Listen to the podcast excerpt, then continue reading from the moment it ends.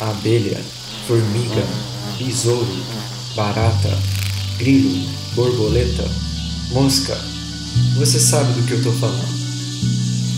Os insetos permeiam a vida na Terra. O que você sabe sobre eles? Eu sou o Caio. E eu sou o Pedro. Você está escutando O zumbido do mosquito, o canto da cigarra. a pulga atrás da orelha.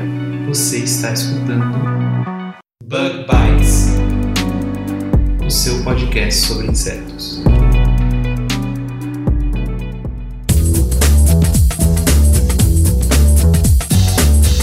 Olá, ouvintes, bem-vindos a mais um Bug Bites podcast, falando diretamente da Toca do Besouro Studio. Hoje a gente vai estar conversando com a Camila Fediuk de Castro Guedes, especialista em joaninhas, mas antes disso eu tenho alguns recadinhos para dar para vocês.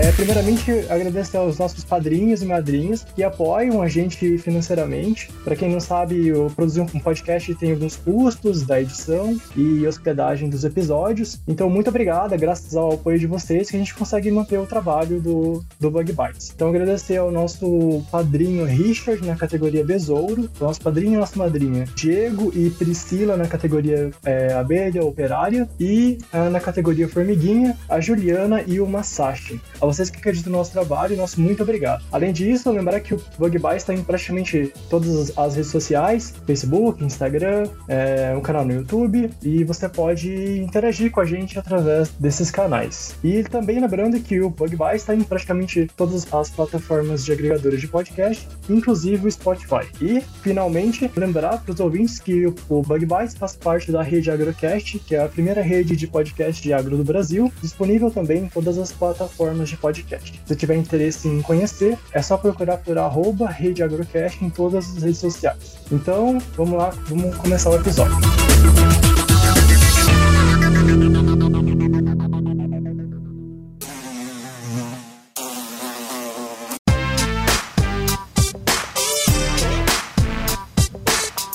Bom, Camila, então muito obrigado por eh, aceitar o convite em conversar com a gente do Bug Bites. Eh, eu gostaria que você se apresentasse e comentasse um pouco sobre com que você trabalha, o que você tem feito agora, nesse tempo de quarentena, né? Olá a todos. Primeiramente, eu queria agradecer o convite por estar participando aqui com vocês hoje. É, fico muito feliz. É, agradeço em nome do Felipe, que foi quem me convidou é, particularmente. E fico muito feliz em poder estar aqui conversando com vocês sobre é, um assunto que eu amo tanto, que eu gosto tanto e fico sempre muito contente em estar compartilhando com vocês algumas informações. Bom, eu sou bióloga, formada pela Universidade Federal do Paraná. Fiz mestrado, doutorado e pós-doutorado na área de entomologia e todo esse tempo eu passei trabalhando com as joaninhas, bem especificamente com a espécie Harmonia que é a espécie que a gente vai conversar um pouquinho hoje. Trabalhei um pouquinho aspectos ecológicos de comportamento dessa espécie, mas a gente vai conversar melhor mais para frente. Atualmente eu sou professora na Universidade Positivo, na cidade de Curitiba, e nessa época de quarentena a gente continua aí trabalhando home office com as aulas e dando continuidade, né, aqueles artigos que estão um pouquinho engavetados. Essa é a oportunidade da gente poder estar finalmente trabalhando neles nessa época aí. É, eu tô fazendo o mesmo também, é, estudando para o mestrado e trabalhando num, num artiguinho de, de neuróptera que eu tinha começado no ano passado e agora tá com um tempo de sobra, né, para escrever. Bom, eu conheço pessoalmente a Camila, né, eu, ela foi a minha orientadora de TCC é, na graduação e, como ela comentou, ela trabalha justamente com essa espécie de joaninha chamada Harmonia xyrides, é uma espécie invasora, né, a gente vai comentar sobre ela durante, durante o episódio. Então, Camila, eu queria começar essa conversa perguntando quem são as joaninhas? É, qual a diversidade desses insetos no mundo? Porque geralmente a gente conhece a clássica joaninha, né? Vermelha, com as bolinhas pretas. Então, quem, quem são as joaninhas? Bom, é, eu acho que as joaninhas elas têm muita sorte por terem esse apelo carismático, né? Então, da população. Então, elas têm muita sorte por serem os insetos que não são logo de cara esmagados e terem aquela repulsa, como a, como a maioria dos insetos tem perante a população, né? Então elas têm muita sorte por serem carismáticas e estarem associadas aí a, a boa sorte, digamos assim, e elas têm muito isso a seu favor, né? Então, realmente, quando as pessoas pensam em joaninhas, elas pensam logo de cara na clássica vermelha, né, com as pontinhas, com as bolinhas é, pretas. O clássico desenho também de vida de inseto tá aí para provar pra gente que elas não são todas fêmeas, né? Que existem as joaninhas machos também. Então, é incrível porque existe uma diversidade muito grande de joaninhas, né? Então, não somente a clássica vermelha com pontinhas, né? Máculas, como a gente chama, é, pretas, existem joaninhas de todas as cores que a gente possa imaginar: laranja, amarela, azul, rosada, marrom, todas as cores realmente, com pelos, sem pelos, com um formato um pouco mais alongado, um pouco mais oval. Realmente a gente tem uma diversidade bastante grande desses insetos. Eu não posso te dizer exatamente é, a nível mundial, mas hoje, né, segundo o catálogo da fauna do Brasil, a gente tem exatamente 747 espécies de joaninhas aqui no Brasil, né, que é um número de espécies descritas. A gente sabe que esse número ainda tem muito a crescer, mas no Brasil hoje a gente tem aí quase 800 espécies de joaninhas só na região do Brasil. E você trabalhou justamente com taxonomia de de joaninhas durante a pós-graduação, correto? Então, na verdade, durante a, a pós-graduação, o foco do meu trabalho sempre foi a parte de ecologia, né? Eu sempre trabalhei mais a parte de uhum. ecologia, principalmente comportamento. Mas como eu trabalhei, né, eu tive a oportunidade de ingressar numa pós-graduação onde o foco era e é ainda a taxonomia, eu tive a grande oportunidade de trabalhar também com taxonomia, né? Então eu tive a oportunidade de trabalhar com ecologia, mas também trabalhei com taxonomia aprendi muita coisa de taxonomia e, inclusive, publiquei artigos relacionados à taxonomia também de Coccinellide. Ah, entendi. Muito legal. E, mas como que começou esse interesse seu com as joaninhas? Ou por que que você acabou trabalhando com elas? Você sempre gostou de insetos e das joaninhas? Ou foi, foi meio conforme a graduação foi indo, é, você foi se apaixonando por elas e acabou as estudando? Como que você começou a trabalhar com joaninhas? Eu acho que eu fui uma das pessoas que ficou ficou apaixonado pelo carisma das joaninhas desde mais novinha. E eu lembro na época da graduação, assim, logo nos, nas primeiras aulas de zoologia de invertebrados, eu já era muito apaixonada por insetos em geral e principalmente por joaninhas. E eu lembro que na, na primeira aula que eu comentei com o professor, professor Mário Navarro, inclusive, que eu comentei com ele que eu era apaixonada por joaninhas, ele me falou assim: Nossa, mas aqui no departamento a gente tem uma uma professora que trabalha com joaninhas. E aquele momento meu coração explodiu. E eu fui logo já conversar com a professora Lúcia, que é a professora que trabalha com joaninhas, e tive a oportunidade de começar então é, a trabalhar já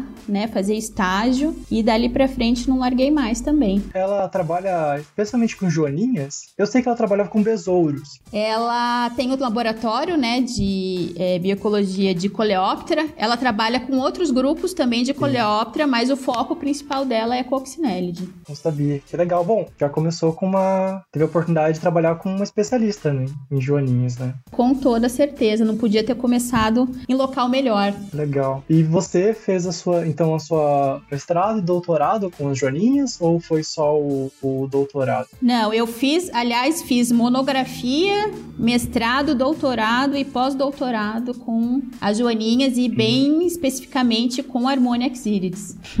Entendi. Aliás, eu até queria perguntar uma, uma dúvida minha, porque eu sei que você foi estudar, é, fazer parte da sua pós-graduação na, na, na, França, certo? Isso, fui. Uhum. Como que foi isso? Por que, que você foi lá? Então, na verdade, a Harmonia Exíris é uma espécie tão pop, digamos assim, que ela tem o seu próprio congresso. Ela tem um congresso só dela, um congresso mundial, e é um congresso fantástico que eu tive a oportunidade de poder participar. E durante esse congresso eu conheci um pesquisador, o Dr. É, Jean-Louis Remptin. Durante esse congresso eu tive a oportunidade de conversar com ele e eu recebi o convite dele de poder participar, né, durante o meu doutorado, fazer trabalhar com ele durante meu doutorado. Então, quando eu retornei, eu pude conversar com a minha orientadora e a gente conseguiu escrever o projeto. Então, durante o meu doutorado, eu fiz uma parte, né, o chamado doutorado sanduíche. Eu tive a oportunidade de ir para a França e trabalhar com ele lá por um período, né? Então, é, foi um período fantástico no qual eu tive a oportunidade de trabalhar também, né, com harmonia, com a parte do comportamento, um comportamento um pouco diferente, né, a relação dela com as espécies nativas da França. Então foi extremamente enriquecedor e os contatos que a gente faz, a vivência que a gente tem, tem uma bagagem dessa minha experiência assim extremamente rica, é, me enriqueceu tanto profissionalmente, mas principalmente também pessoalmente. É uma experiência assim inestimável. Foi muito importante.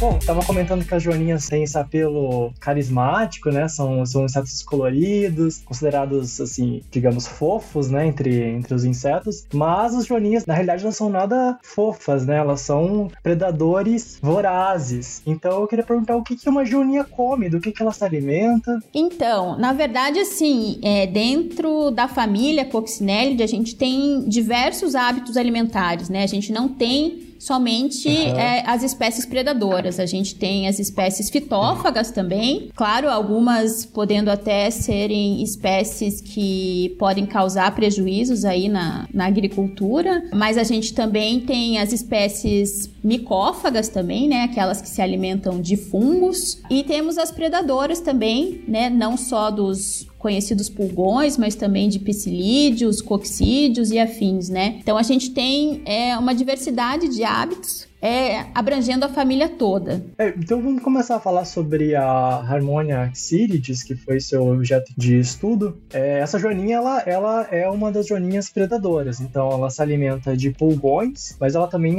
se alimenta de vários outros insetos, né? Incluindo outras, outras joaninhas. Isso, ela é uma espécie que a gente chama de generalista, né? Ela, obviamente, uhum. ela como um predador, ela tem é, o seu alimento preferencial, que a gente gente chama, que no caso é o pulgão, mas na falta do seu alimento preferencial, ela pode se alimentar de uma gama de diversos outros alimentos, né? Então, ela pode se alimentar de psilídeos, é, outras espécies, né, de pulgões, não só suas espécies preferenciais, ela pode inclusive se alimentar de pólen. Então, ela consegue sobreviver, né? Às vezes não se reproduzir, mas ela consegue sobreviver se alimentando de outros tipos de recursos alimentares alimentares. Que certamente é muito bom para ela e fez com que ela conseguisse se estabelecer em vários países, né? Porque é uma espécie justamente, como você disse, generalista, né? Então ela consegue se estabelecer facilmente em outras, em outras regiões. Isso, essa é geralmente uma característica das espécies que a gente considera ali, né, as exóticas invasoras, né? Elas geralmente têm essa característica, Sim. principalmente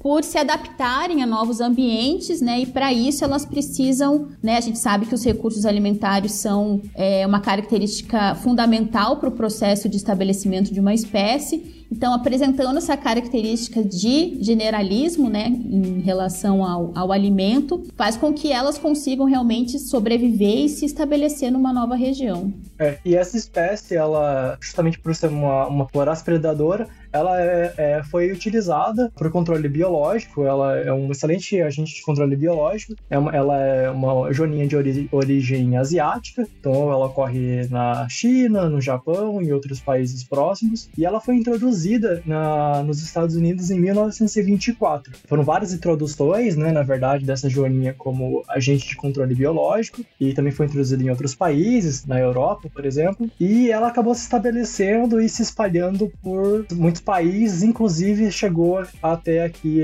a América do Sul. É, então você poderia comentar como que essa joaninha chegou aqui no Brasil, quais são os problemas que essa joaninha pode causar para a fauna local? Como você mencionou, ela é uma espécie bastante voraz, né? Então ela tem uma capacidade de consumo de afídio muito grande. Por essa razão, ela foi introduzida realmente em diversos locais para o controle biológico de afídeos, né? E nesses locais onde ela foi introduzida, ela acabou facilmente se estabelecendo. Ela foi, como você falou, introduzida, né, nos Estados Unidos, em diversos países europeus e também foi introduzida na América do Sul, na Argentina. Na década de 90, ela foi introduzida na Argentina para atuar no controle biológico né, de pulgão que estava atingindo ali é, nosso pecan. E já em 2002 foi o ano que ela foi detectada primeiramente no Brasil, onde a introdução dela foi provavelmente é, acidentalmente. Né, aqui no Brasil, a Harmonia Xidis não foi introduzida para uhum. atuar no controle biológico, então a introdução dela aqui no Brasil ocorreu de forma acidental, provavelmente vinda da Argentina,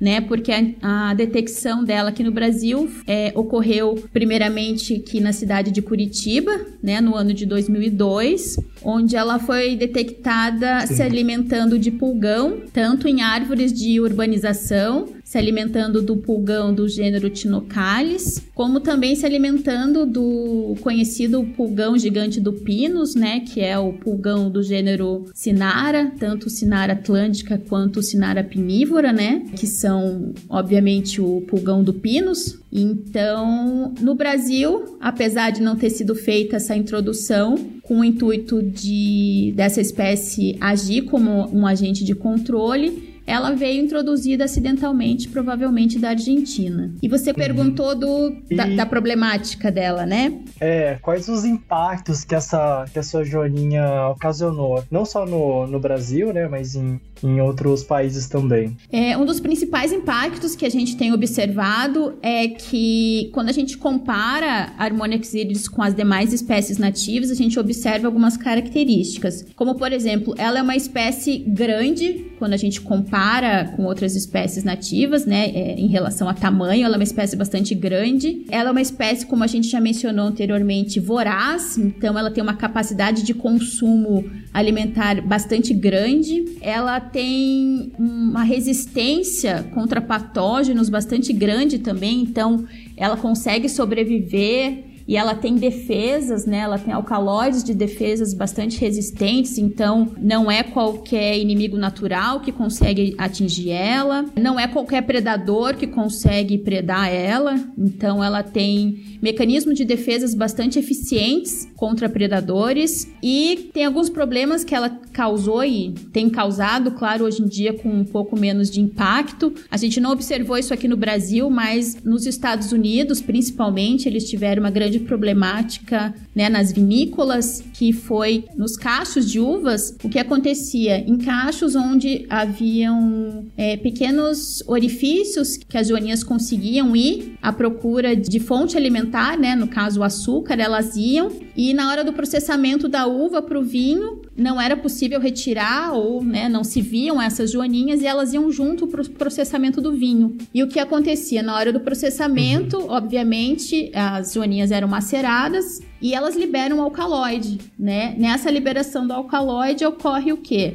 Muda né, o sabor do vinho, altera o sabor do vinho e ocorre um prejuízo altíssimo aí né, na questão do vinho. Então, principalmente nos Estados Unidos, eles tiveram problemas gravíssimos aí com o Harmonia Xyrides é, alterando aí sabor de vinho nas grandes vinícolas. Mas aqui no Brasil a gente não teve esse problema. Mas nos Estados Unidos foi um problema Entendi. bastante grande. É, nesse caso, um problema mais econômico, né? Mas aqui no Brasil, é, você foi uma das autoras de um trabalho, de um levantamento de joaninhas em um capão aqui, aqui na cidade de Curitiba, né? Justamente vendo os efeitos dessa da introdução dessa joaninha antes os efeitos da introdução dessa joaninha em relação às espécies nativas. E vocês observaram justamente um efeito negativo né, nas espécies nativas e o aumento do número de dessa joaninha invasora. Sim, então logo que ela foi detectada, né, nos anos próximos que ela foi detectada, a gente começou a observar que as outras espécies nativas elas começaram a decair. Então, é, uhum. com, com o aumento da área de distribuição de Harmonia Xeris, a gente viu que as outras espécies nativas começaram a decair. Realmente, um dos principais motivos é o fato de Harmonia Xeris ser muito voraz e ela consumir muito afídio, deixando pouco alimento para as outras espécies, né? E tem o fato de Sim. que é, a Harmonix iridis, ela, além de ser é, uma espécie canibal, né, principalmente é, os estágios imaturos, tem um fato que é, é chamado de predação intraguilda, que a gente chama, que é o fato de que dentro de uma guilda, por exemplo, de animais, né, de insetos afidófagos, por exemplo, é uma guilda onde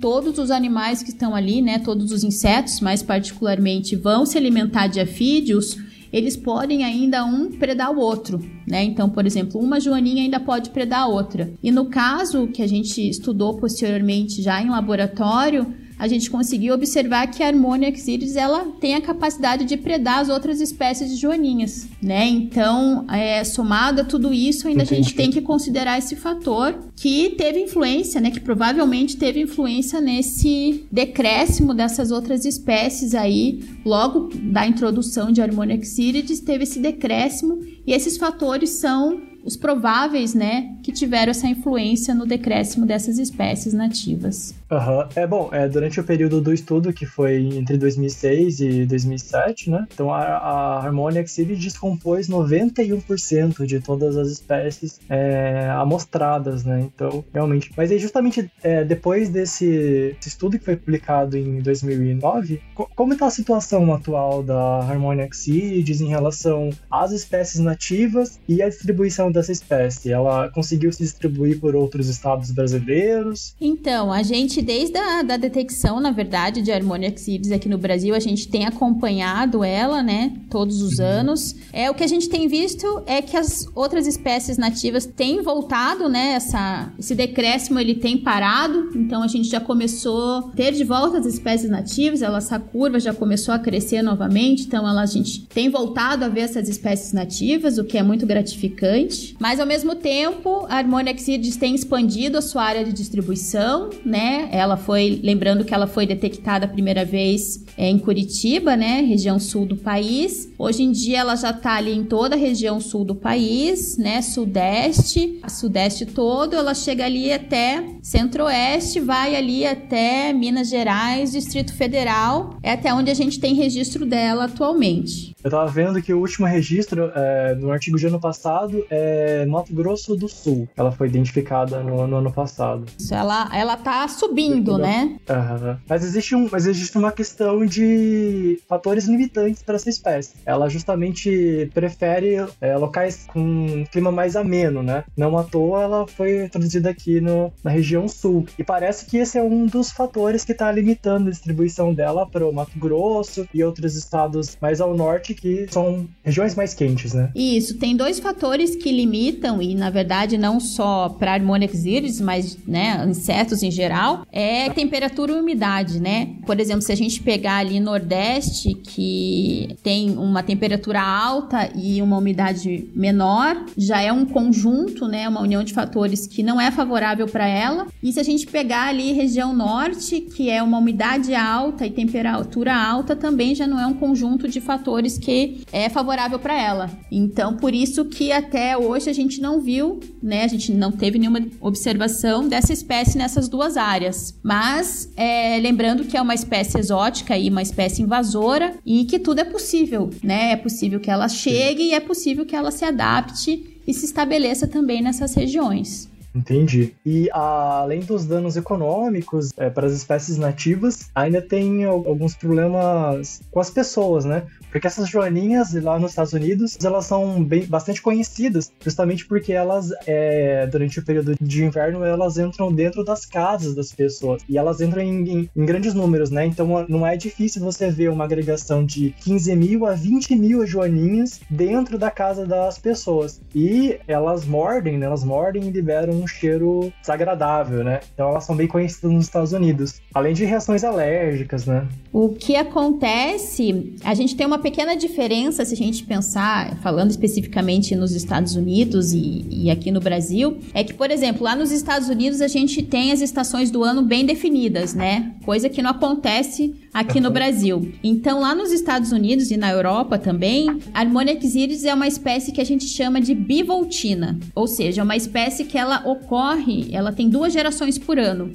Já que no Brasil ela é considerada uma espécie multivoltina, ou seja, ela ocorre ao longo do ano todo. Obviamente que no período mais frio, ela as populações decaem um pouco, mas é uma espécie que você vai encontrar todo ano. Né? A gente pode ver que mesmo agora que a gente está num período um pouco mais frio, a gente observa aí ela por aí, né? Então o que acontece é nesses períodos que estão muito frios, que é considerado inverno, é, é uma espécie que ela faz a hibernação que a gente chama. Então ela vai procurar abrigo para se esconder do frio. Então, realmente, nos Estados Unidos e na Europa, elas invadem realmente casas, né? Casas, apartamentos à procura de abrigo. E, obviamente, se a gente considerar que é uma espécie extremamente abundante, é, não é uma, não é duas, não é três que vai entrar numa casa. São populações enormes, né? São muitos, milhares, às vezes, de, de indivíduos que vão adentrar as casas à procura de abrigo.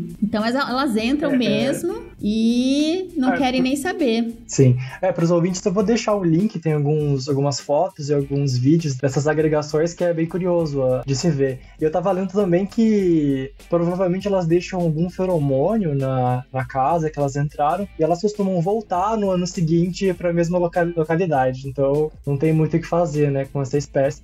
E você sabe me dizer se existe alguma metodologia de controle dessa espécie? O que os outros países têm feito para controlar? Então, na verdade, até você comentou do odor. Esse odor que ela libera, na verdade, é um odor característico de todas as joaninhas, né? É um alcaloide, né? Se, acho que todo mundo já pegou uma joaninha na mão e viu que ela libera um líquido amarelado, né? Tua mão fica um pouco amarelada e quem já teve a oportunidade de dar uma cheirada na mão depois que a joaninha foi embora, ela realmente tem um odor bem característico, que é um alcalóide, né? É o um mecanismo de defesa produzido pela joaninha. Que a gente chama de sangramento reflexo, né? Ou reflex bleeding. Exatamente. Então não é exclusivo da de Harmonia Xidis, mas todas as joaninhas apresentam, né? É o mecanismo de defesa dela. Então, próxima vez que vocês pegarem uma joaninha na mão, deem uma observada. É bem comum. Você comentou também de questão de alergia. É, na verdade, todos os insetos em geral eles uhum. podem, né, de alguma forma causar alergia no ser humano, né? Depende da imunidade da pessoa ou da sensibilidade da pessoa, pode causar algum tipo de alergia. E, obviamente, se a gente pensar que a Harmonic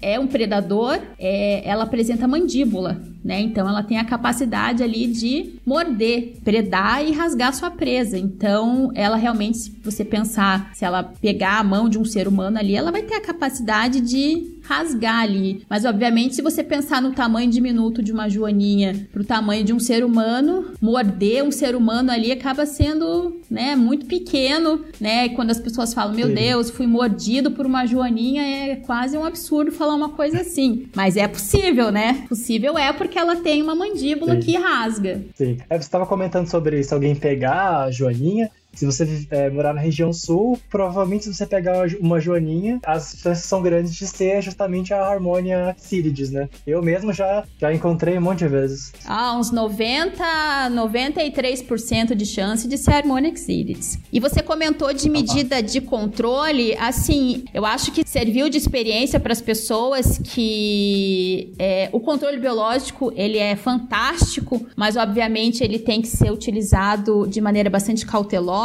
né? O caso de Armorexirides, ele é um bom exemplo para isso. Não existem medidas de controle no sentido de que, claro, existem estudos sendo desenvolvidos. É, quando a gente trata de uma espécie, principalmente uma espécie exótica invasora, o que se tem estudado é o que? Você estuda patógenos, né? No caso, vírus, bactéria, parasitoides mas a gente sabe que a Harmonixidis é extremamente resistente a qualquer tipo, né, desses inimigos naturais. Mas não tem sido utilizado no Brasil, como a gente não tem grandes problemas com ela, não tem sido utilizado, a gente não, não precisou, mas atualmente, desde a, dos grandes problemas que têm ocorrido com a Harmonia, já tem um pouco mais de controle da situação, então, obviamente, é, tem tentado se utilizar algum controle mais natural, mas nada que tenha ocorrido de liberação de algum outro organismo para controlar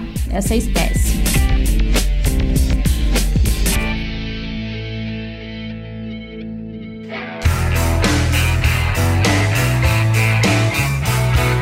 Acho que a gente pode comentar sobre.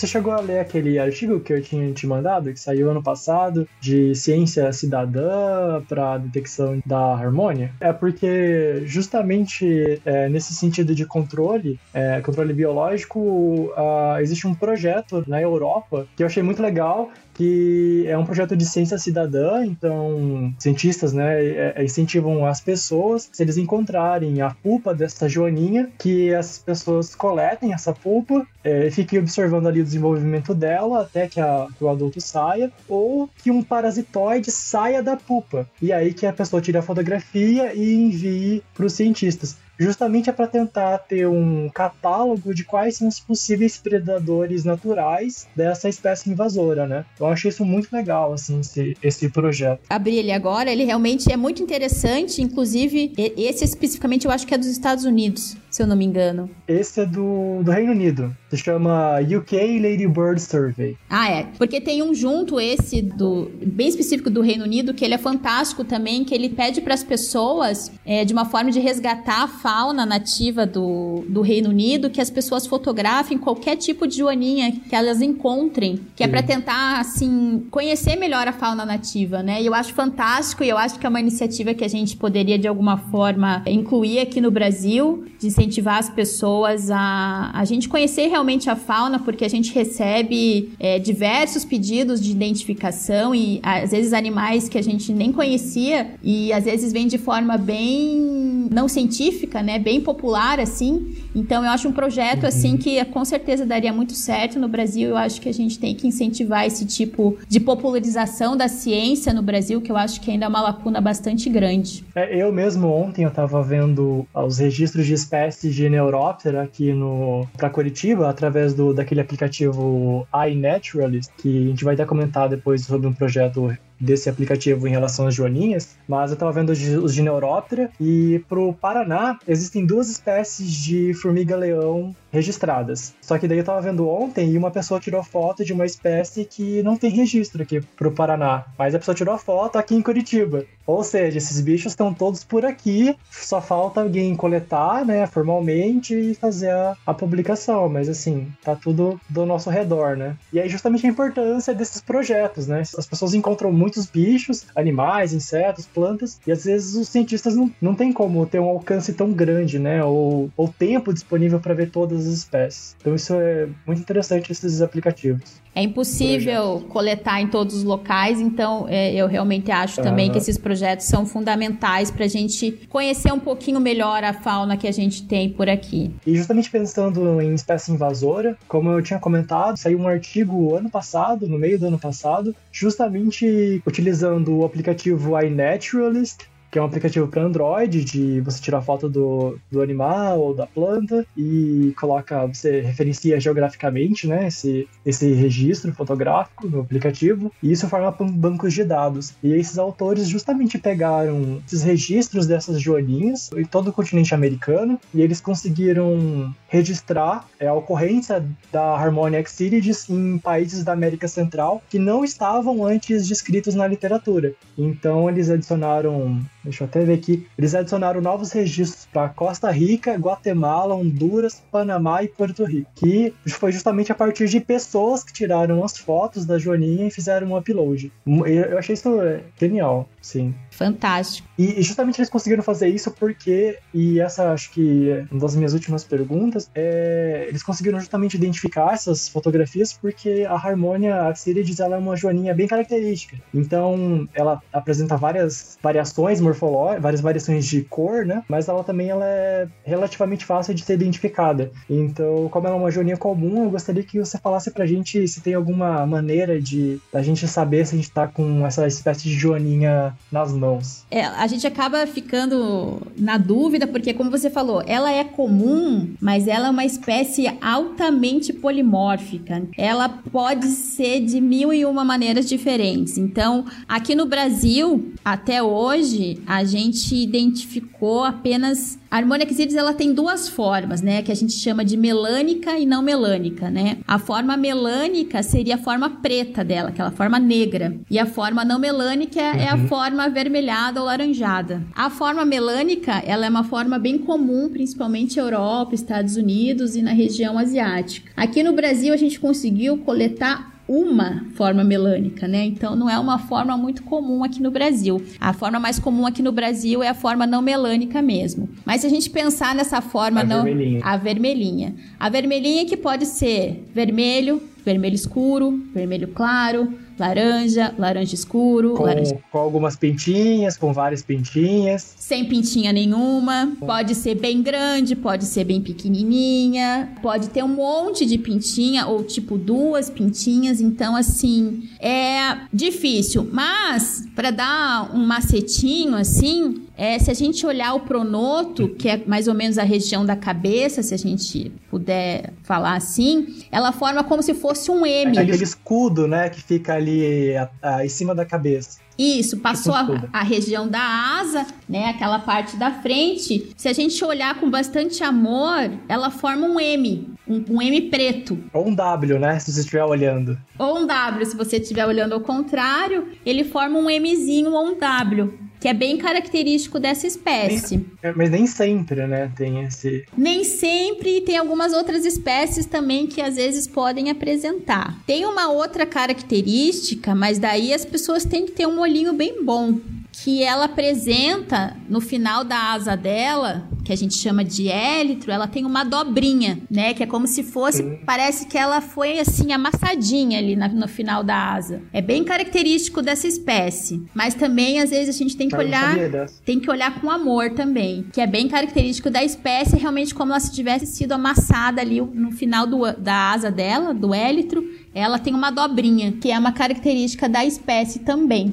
Entendi. É, não sabia dessa, dessa última dica. De uma forma geral, são essas características que a gente usa assim para para identificar a espécie, uma forma mais morfológica assim externa. Bom, acho que a gente pode finalizar o episódio aqui. Então eu gostaria de agradecer a você, Camila. Muito obrigado, foi muito legal esse papo sobre a Joaninha. Todo mundo, com certeza, pelo menos na região sul, já deve ter visto a Harmonia Exceed, ter pego em mãos, visto em cima de alguma planta, mas nem sabia que era essa Joaninha, e muito menos que era uma espécie invasora, que causa problema no mundo inteiro, né? Ou as pessoas justamente conhecem só essa Joaninha vermelha e preta e não sabem a diversidade de joaninhas, de cores e como que elas são lindas e, e super incríveis. Então, muito obrigado. Se você quiser de- deixar algum recado ou alguma forma de contato, se alguém quiser te contactar de alguma maneira, alguma rede social que você tenha. Bom, novamente, muito obrigada pelo convite. Eu poderia passar horas falando de joaninhas, obviamente, é sempre muito gostoso para mim conversar sobre esses animais fantásticos. Bom, de recado, eu gostaria de deixar que, apesar de, como o Felipe falou, apesar de ser uma espécie exótica, por favor, não saiam aí matando todas elas. Por favor, mesmo. Não tem sentido. Exatamente. Não façam isso, elas são amor também. Espero que vocês tenham gostado, que vocês tenham aprendido um pouquinho mais sobre esses animais, como eu falei, tão extraordinários que estão aí no nosso dia a dia, estão aí dentro das nossas casas muitas vezes, mas vamos sempre associar que elas estão trazendo sorte para dentro das nossas residências, né? Acho que é importante. Por enquanto elas não estão se aglomerando aos milhares, né, dentro das nossas casas aqui no Brasil, então Sim. vamos Vamos pensar que elas estão trazendo sorte e amor aqui pra gente, principalmente nesse período que a, a gente tá bastante em casa, né? Fico à disposição para quem quiser me contactar ou tirar alguma dúvida, é, ou conhecer um pouquinho mais a respeito, né, de joaninhas em geral. Tô sempre à disposição. Eu posso deixar seu e-mail na descrição do, do episódio, caso alguém queira te mandar alguma dúvida. Pode, pode deixar sim. É sempre, tô sempre à disposição para conversar sobre joaninhas. E é isso, espero que vocês tenham aproveitado. Agradeço novamente o Felipe por esse convite tão gostoso. E é isso, obrigado mesmo e até uma próxima. Então, muito obrigado, ouvintes. Até o próximo episódio do Bug Bites. Tchau!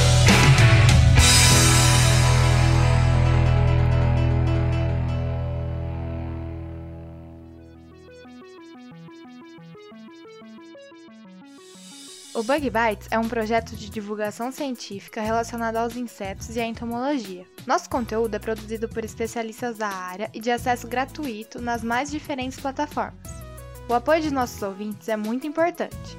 Se você gosta do nosso conteúdo, considere apoiar esse projeto. A partir de R$ 5,00 mensais, você pode apoiar o Bug Bites na plataforma Padrim. O link está na descrição do episódio.